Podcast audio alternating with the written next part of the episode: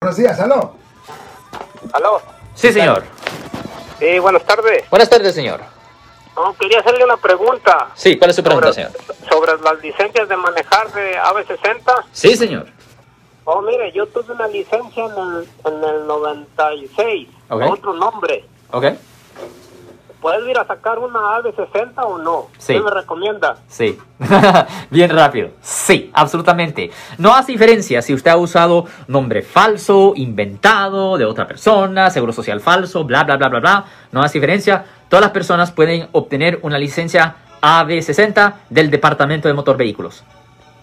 Eh, Porque usted a otro nombre, con un seguro social. a Ya, otro yo entiendo nombre. eso. Simplemente tenga prueba de su acta de nacimiento, vaya al departamento de ah, motor vehículos, posiblemente puede ganar una identificación de su consulado y ah, eso debería ser suficiente para empezar el proceso, señor.